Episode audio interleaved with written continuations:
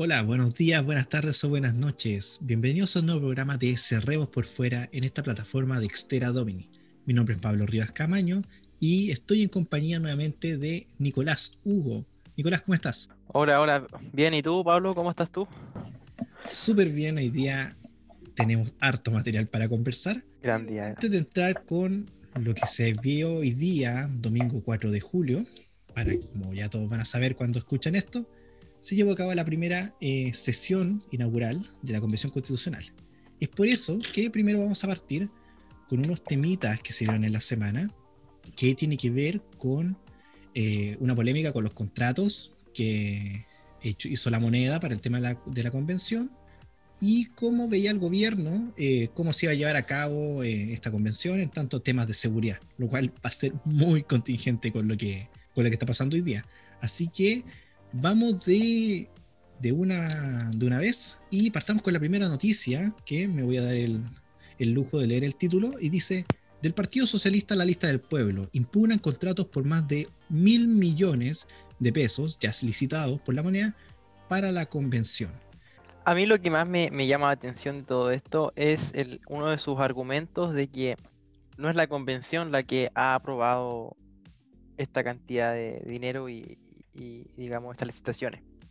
Yo no sé si lo que esperan finalmente es que sean ellos quienes, porque lo que sí, de lo que se hizo ruido y aquí, eh, es de la empresa de seguridad que es de un descendiente o un familiar de, Pinochet. Entonces, lo que a mí me da la impresión es que tal vez ellos lo que quisieran es ellos elegir a la persona o, o, a la empresa que va a proveer de los servicios necesarios para la convención. Entonces, frente a esto, eh, empiezo yo a ver las pulsiones que tienen algunos constituyentes tal vez de que no solo está, porque la constitución es, la constituyente es autónoma, pero tiene ciertas limitaciones, ¿cierto? Entonces empiezo a ver tal vez que ellos quisieran tener más atribuciones de las que realmente ellos tienen. Sí, pues eso lo, vimos durante la semana, o sea, estaban haciendo comunicados, estaban emitiendo informes, querían eh, querellarse contra, por ejemplo, eh, el Instituto Nacional de Derechos Humanos aquí en Chile. Mm. O sea, son cosas que no están en sus atribuciones, o sea, ustedes fueron electos para hacer esta pega, no para hacer esto otro. Y de hecho, si tú, cuando tú ves la noticia, de hecho, en el informe que está aquí resumido, eh, una de las cosas que uno puede inferir efectivamente es lo que decís tú, Nico, que efectivamente se entiende como que ellos querían eh, ser parte de esta elección, de, este, de estas licitaciones, ¿cachai? Y una de las cosas que igual mencionan es que eh, no se quejan por la cantidad de plata, se quejan por el hecho de que ellos no se les preguntó nada. De ahí viene su, su arrebato, ¿cachai? Y bueno, para los que pueden buscar la noticia más adelante igual, pero eh, el dinero que se menciona y que se está trabajando son de exactamente 1.300 millones de pesos y solamente 770 millones se van en la transmisión de televisión. El servicio de seguridad son 488 millones y el resto se va en control de acceso, equipo, monitores, computadores, etc. O sea, eso es lo mínimo que está partiendo de base que está costando este proceso constituyente. Sabíamos que el costo de tener un segundo congreso, que es prácticamente lo que está haciendo aquí, eh, iba a ser alto, eso, eso es cierto pero quiero, quiero recalcar algo, es que todas estas licitaciones están haciendo de la forma legal y de la forma en la que se, se proceden a estas compras que hace el Estado. Entonces, todas, todas estas cosas que están alegando eh, estos constituyentes, que bueno, no son todos los constituyentes, eh, son... Eh, claro. los de izquierda, o sea, del PS hasta la lista del pueblo. Mm, del PS a la lista del pueblo, sí. Em, que de alguna u otra forma están ya dejando, eh, como te decía yo, esta idea de que tal vez ellos quieren tener tantas atribuciones como lo tuvo en su momento la Asamblea Constituyente venezolana, ¿es importante realmente que ellos sean capaces de elegir o eh, quién provee esta, e, estos servicios a la Constitución? Yo creo que no, se los eligió para otra cosa, eh, no para andar eligiendo qué contrato es mejor que otro, quién ofrece un mejor servicio no sé la verdad en qué podría terminar esto si es, que, es que yo creo que tal vez era eso, que eh, iba a empezar la constitución, o sea, la, la, convención eh, el día domingo, eh, querían meter un poco de ruido ya, querían mostrar un poco que, cómo va a ser la, la conversación de entre estos nueve meses que nos vienen por delante, o doce si es que se alarga, el reglamento que van a ocupar, eso va a dar para, para rato, porque hay que ver los roles que tiene la presidenta, roles que cómo se van a instruir los tiempos, cómo se van a conversar los temas, cómo se van a, dar las votaciones, etcétera, etcétera, etcétera. Eh, votaciones que están llevando a cabo ahora mismo, porque son las 5 de la eh, tarde, entonces estamos en eso, pero vamos a comentar más adelante.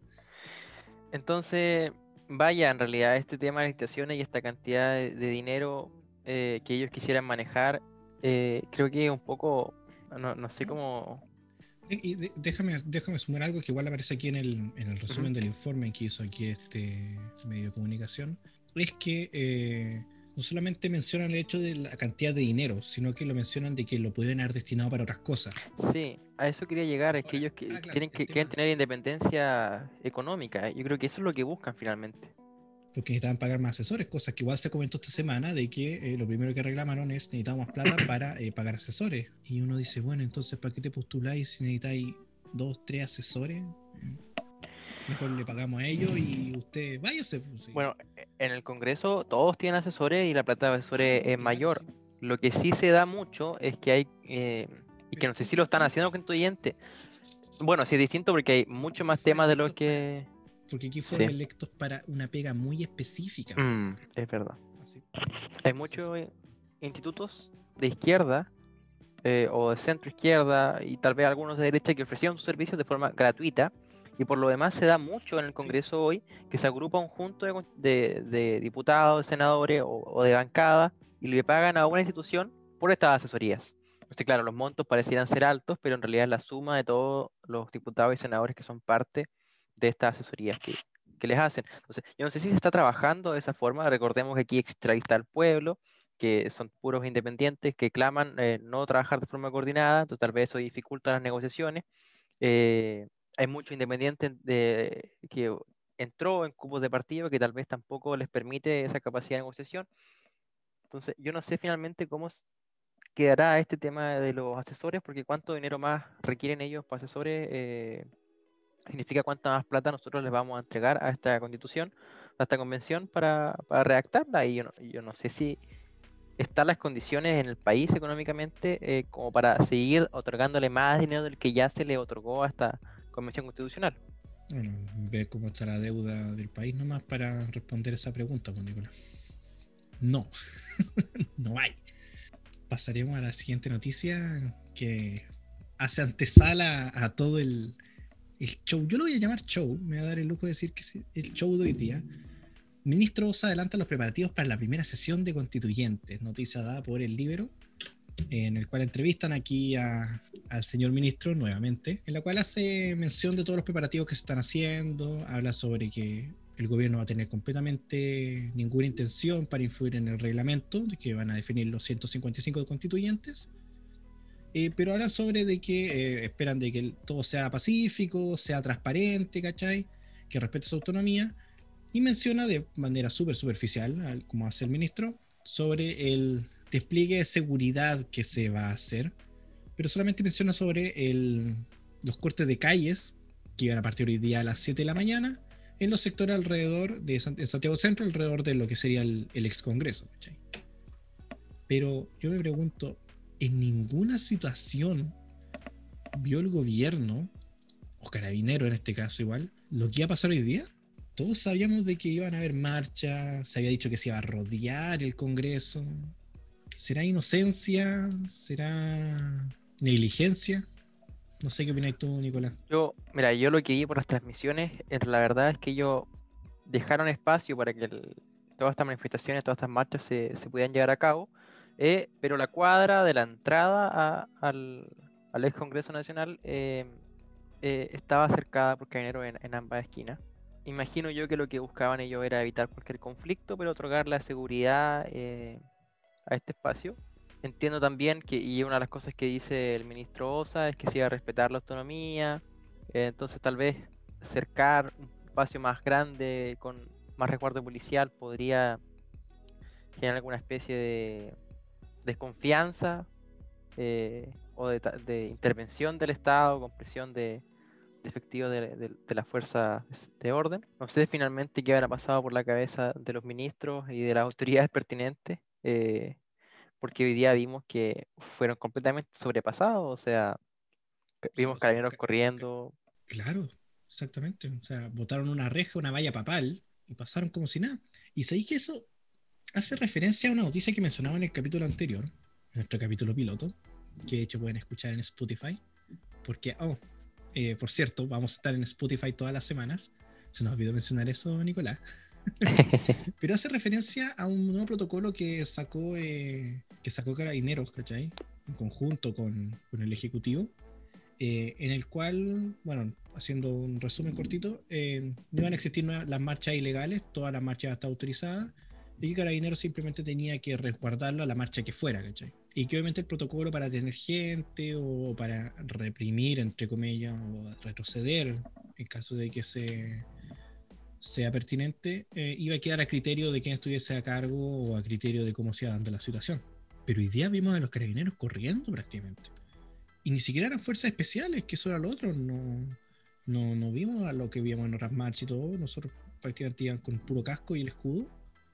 Y eso, me creo decir que vi imágenes en la cual habían carabineros prácticamente carabineros normales de lo que uno se pilla en la calle. Entonces, eh, descoordinación, negligencia, eh, o simplemente no creyeron de qué iba a pasar. No sé, eso lo creo que lo tenemos que dejar eh, a criterio de la gente que, que, nos está escuchando, qué opina sobre ese tema, porque para mí es... Yo, yo creo que existe el miedo de volver a, a, lo que fue el inicio de la, del estallido social. O sea, que, por ejemplo, hoy eh, se inventaron lo, porque yo no sé si supiste de esto, eh, en realidad porque no, no, es noticia todavía, pero sí se habló mucho por Twitter, es de esta ex, ex candidata constituyente que, que resultado con un trauma ocular en primera instancia. Ah, sí, leí que le y, y luego el, el INDH eh, dice que efectivamente no hubo trauma ocular, que sí había estado lesionada, pero que no había trauma ocular. Entonces yo creo que era el miedo de revivir estas escenas del, del pasado. Eh, los primeros días de la estallido social se cometieron muchos, hubo muchos actos de violencia de, de ambas partes. Hubieron muchos afectados, muchos heridos, digamos. Entonces yo creo que existía este miedo de, de, revivir esa marcha cometiendo un error hoy día. Si había un herido con, por trauma ocular, si había algún manifestante que terminaba en, en el hospital, tal vez, tal vez mañana eh, la convención iba a estar rodeada por manifestantes y, y, y con ingreso de esto al, se al Congreso. la sesión de manera completamente indefinida porque, bueno, pues también a... era una amenaza que había. Y, y, de hecho se suspendió. Se, o sea, se suspendió, se, sí durante dos horas. Pausa, claro. Yo creo que eh, ese miedo a actuar, ese miedo a equivocarse, ese amarillismo que demostró el gobierno, y en estos casos yo creo que ya superó lo último. O sea, si no eres capaz de resguardar eh, la convención que tú mismo mandaste o permitiste que se hiciera, ya eh, es una negligencia. Yo, bueno, en realidad, si, si me pregunta a mí. Nota uno. Debemos ponerle nota. Puede ser, pero, pero, pero yo creo que, que es inteligente de parte del gobierno porque hoy fue se mantuvo y se contuvo a, la, a las manifestaciones de, de, buena forma, sin eh, hacer uso de excesiva eh, fuerza, tal vez...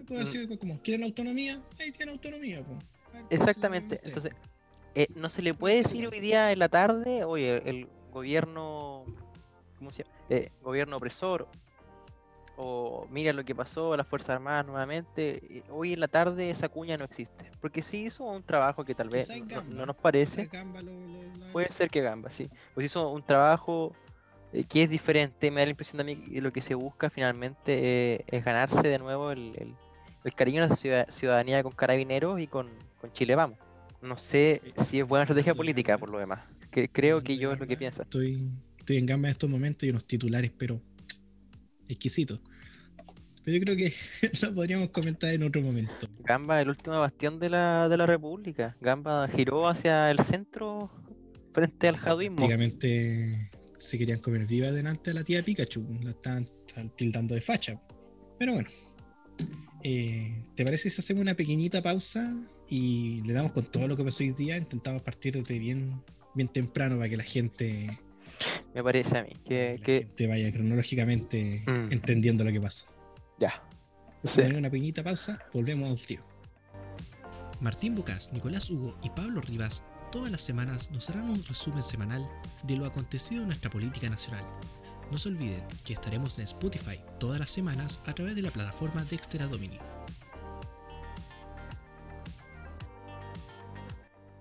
Bueno, nos reintegramos entonces para poder ya dar pie a conversar de lleno con lo que sucedió el día de hoy eh, en cuanto a la convención.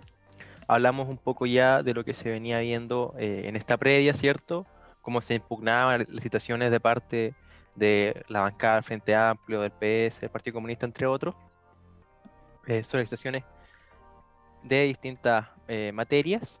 Luego vimos cómo el ministro Osas y el gobierno en general se preparaba para las manifestaciones y al desarrollo de la ceremonia del día de hoy, planificada para las 10 de la mañana, pero ya llegaremos a ese punto.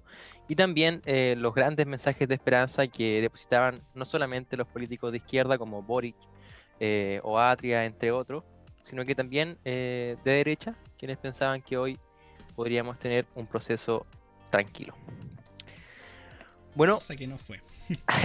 cosa que no fue, efectivamente. Entonces, nos eh, situamos entonces hoy a las nueve y media de la mañana en las afueras de lo que era el ex congreso para hablar de lo, de lo que sucedió.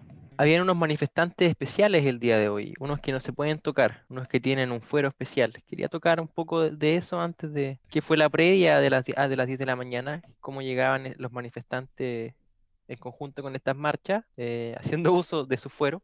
Y, que finalmente, eh, luego de su manifestación, que se manifestaban los pueblos indígenas, también se manifestaron las constituyentes feministas, hacen ingreso tarde, por lo demás, a la ceremonia hubo una antesala que fue antes de que partiera esto, es que la, los manifestantes, eh, en conjunto con estudiantes que se encontraban con ellos, ingresaron tarde al Congreso, o sea que ya la ceremonia partía tarde y cuando se da inicio a esta ceremonia, se empieza a cantar el himno nacional, eh, se increpa a la, a la secretaria eh, general. Oh, el show, cuando se levanta. Para que, para que exactamente, se tiran al mesón para que suspenda la ceremonia, porque afuera estaban reprimiendo, porque afuera estaban eh, mutilando, etcétera, etcétera, etcétera. Tómese la represión como los carabineros arrancando a los manifestantes, por cierto. Claro, es que yo no sé qué estaban viendo ellos, tal vez estaban leyendo alguna noticia del 2019, no lo sé. Eh, pero efectivamente esto sucede, increpan eh, a la secretaria, se le pide que pague la ceremonia, por lo demás, no cantan el himno nacional, eh, haciendo, digamos, una especie de burla a, los símbolos nacionales. Cuando no. Cuando no. Y eventualmente, eh, frente a lo que se ve sobre, a, cómo se sobrepasaba la secretaria del Tricel, ella suspende por algunos minutos, lo que se suponía fuesen algunos minutos, la, la ceremonia. Y es ahí cuando estos constituyentes nuevamente salen del, Congreso y se, y se unen a las marchas. Eh, sucedieron cosas como la tía Pikachu intentando calmar a, los manifestantes. Eh, la tía Pikachu, que por cierto eh, fue bastante atacada por su mismo sector por el hecho de que avaló de que Carabinero la protegió de que le llegara un piedrazo. Y entiéndase un piedrazo en una piedrita chiquitita, o sea, esta gente lo que hace es destruir el pavimento y sacar los bloques peatonales, ¿cachai? Y eso es lo que te lanza entonces. Y la estaban tildando de facha, de amarilla, de vendida también. Que era lo más suave que le decían. Efectivamente. Y también tenemos otro personaje de nuestra queridísima lista del pueblo, Bade, que fue uno de los últimos en ingresar, que conversó eh, con lo que parecieran ser dirigentes o, o no sé, eh, para calmar estas manifestaciones que se producían en el Congreso. Entre medio de todo esto y toda esta trifulca que había fuera del Congreso, en, la plaza que se encuentra aledaña, se solicita al ministro Osa que se retiren las Fuerzas Armadas.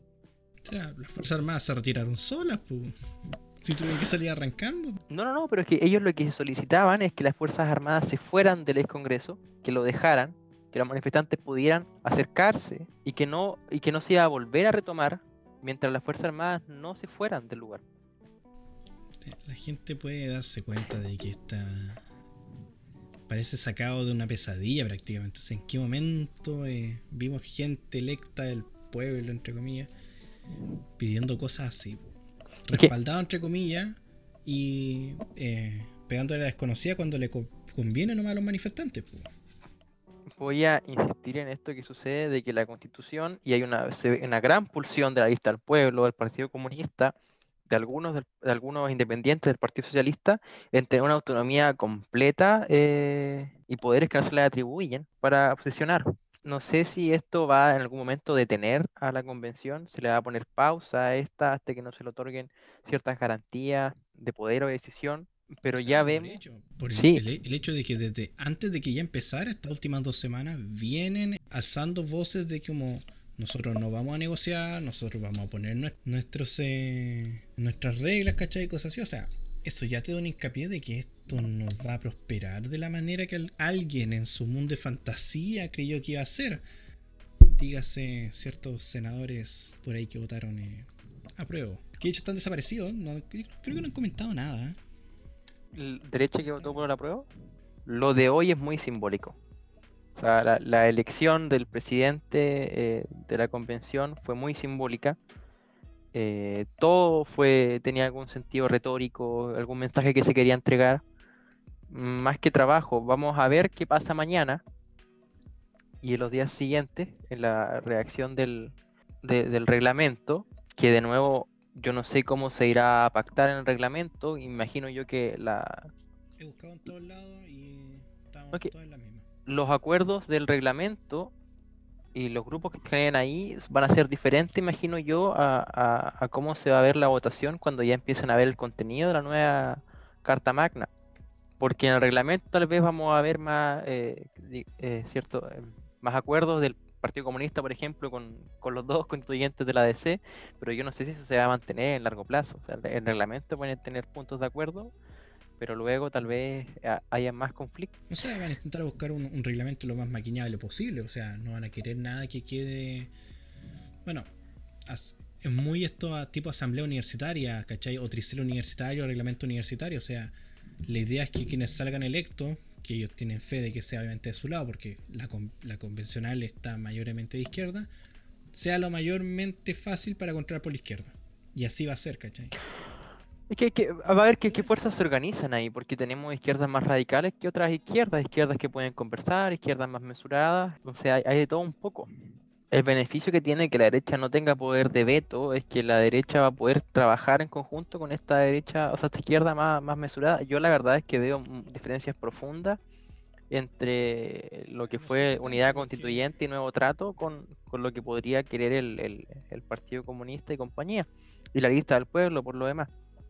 yo, no, yo no sé qué tanto, porque Bernardo Lamassa eh, votó, bueno, actualmente ahora a la hora que estamos grabando, se estaban eligiendo el presidente y vicepresidente de la, de la, constituyente. Eh, y Fernando Lamasa, por ejemplo, votó dos veces por la izquierda. a eso voy, yo creo que hay, hay una intención de pactar con esta derecha, o sea, esta izquierda más mesurada, y que finalmente yo creo que es lo que se tiene que hacer, porque de lo contrario mm, vamos a, ir a dar jugo y a dar bote en, en la convención constituyente. La derecha no tiene poder de negociación para muchos temas. Eh, tampoco tiene un programa que pueda imponer, entonces lo que le queda a la derecha es poder conversar con esta izquierda más mesurada y buscar tal vez un, un, programa en conjunto, intentando callar a esta izquierda más radical que representa la lista del pueblo, el Partido Comunista y sectores del Frente Amplio. O sea, la única esperanza que le queda, o sea, sería como negociar con esto sería la, lo que se fuese la nueva mayoría o la concertación, esa centroizquierda que, que si bien eran bien de izquierda, igual les gustaba que el país funcionara para ellos seguir robando, obviamente. Y no tener... Ay, que soy directo yo, me encanta. Entonces no le queda otra. Tienen que comprarse los votos de la centroizquierda. Pero bueno, por cierto, creo, Nicolás, que ya tenemos los votos de vicepresidente, creo. No está listo todavía, pero está a la vuelta de la esquina.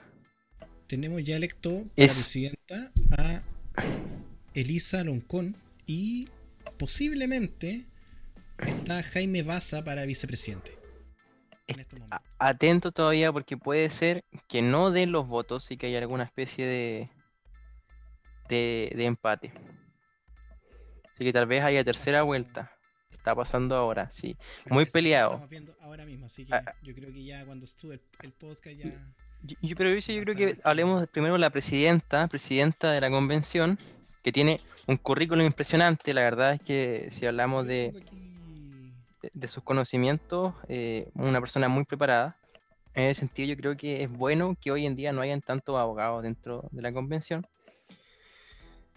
Pero sin embargo quiero eh, dar un poco a, mostrar quién es eh, nuestra presidenta de la convención. ella cree en un Estado plurinacional, cree en un Estado intercultural, plurilingüe,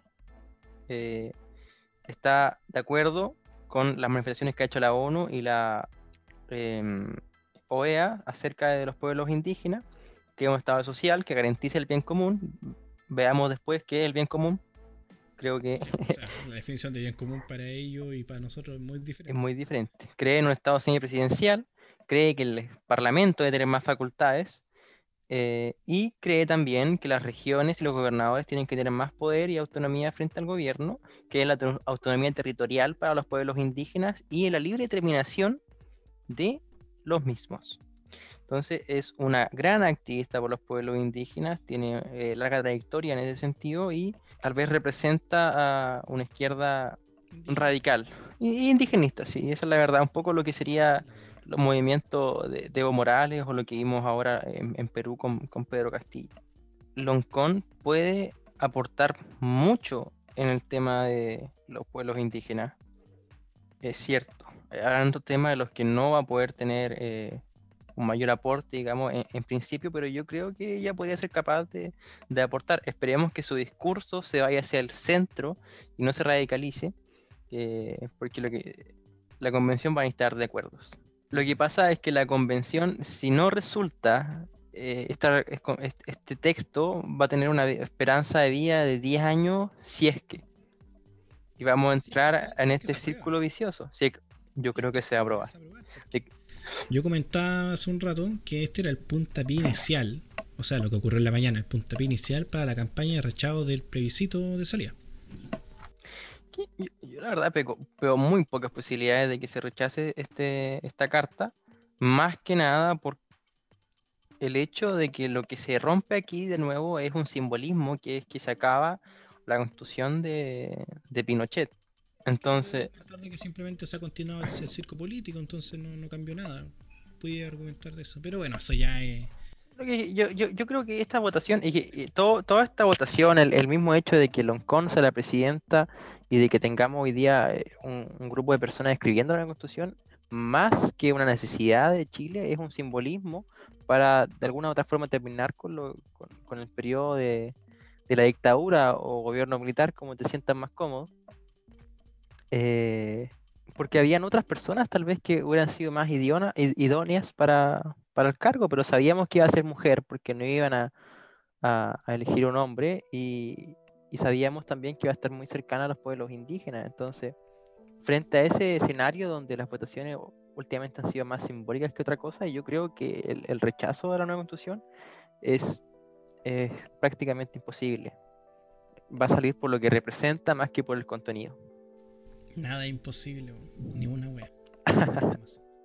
Nicolás Mazo. Nicolás Mazo, grande. Oye, está prácticamente ya ratificado que Baza eh, vicepresidente en estos momentos. día 4 de julio, domingo 4 de julio, son las 5.47 de la tarde. Para ir cerrando, Nicolás, ¿cómo podrías definir en una pura palabra lo ocurrido hoy día? Una pura palabra. Uf, wow. Em, yo no soy escéptico a, que esto, a que la convención sea algo malo per se, ¿ah? así que voy a decir decepción. Yo voy a decir show. Me gusta esa palabra, show. Circo sería muy cruel, pero dejémoslo en show. Mira, más te vale empezar a tener un poco de esperanza de lo que hace esta carta magna, porque si no vamos a vivir. Mira, con lo que quedó hoy día, eh, cada vez menos. Puede ser, puede ser. Yo, yo, yo espero que mañana ya haya más orden y que lo también. mira, la verdad, la violencia en las calles para mí nunca ha sido eh, algo que me alegre o que me no, por supuesto. Que me, ponga feliz, ¿cachai? Pero no me gustaría ver en los días siguientes que se siga repitiendo esto, porque la violencia con la que han estado actuando estos grupos eh, anarquistas, otros decían que eran trotskistas, eh, va a ir en escalada. O, puede que no. O puede que no. Estos tienen bien claro que quieren eh, cambiar las reglas del juego a su favor, quieren eh, modificar todo a su favor y van a usar todos los métodos que estén funcionando para que eso ocurra. Yo, yo, yo creo que igual ese discurso viene de... Soy fatalista, soy fatalista yo. Sí, sí, viene de ese discurso de que se perdió la, la, la esperanza aquí. No, sí, y, y, se, y, se, y se cree... el plebiscito en la salida. Se cree que la derecha eh, más tradicional, más conservadora, eh, va a salir airiosa de este proceso y, y, yo creo que por ahí vamos mal. ¿ah? Yo creo que Chile no sé si despertó, como se dijo, pero Chile efectivamente ha cambiado en los últimos 40 años. Se izquierdició un poco, pero yo creo que esa izquierdización es parte del proceso natural de los países a medida que... Hay que pasar por un periodo de... para volver a un periodo de... Además, sí, la historia es cíclica, efectivamente. Así que, Janito, amigo nuestro, cuando escuché esto, eh, siempre tiene razón. Un saludo para nuestro amigo profesor de historia, muy querido. Don Alejandro, exacto. Don Alejandro. Nico, vamos cerrando entonces este nuevo capítulo, invitándolo entonces a que se suscriban a nuestro canal de. Bueno, a la plataforma de Spotify, a la plataforma de Extera Domini, eh, donde estarán subiéndose los demás programas, incluyendo este Cerremos por fuera. Así que, Nicolás, te dejo la palabra para que cierres este capítulo. Em, bueno, entonces, chiquillo, eh, un gusto eh, que puedan escucharnos hoy nuevamente en este resumen de lo que fue la semana, hoy con un tema muy especial que es la convención.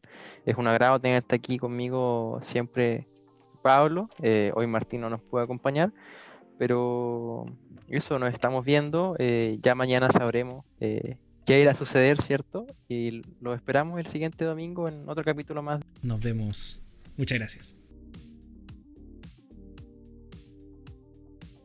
Las opiniones vertidas en este programa son de exclusiva responsabilidad de quienes las emiten y no representan necesariamente el pensamiento de la plataforma Dexter Domini.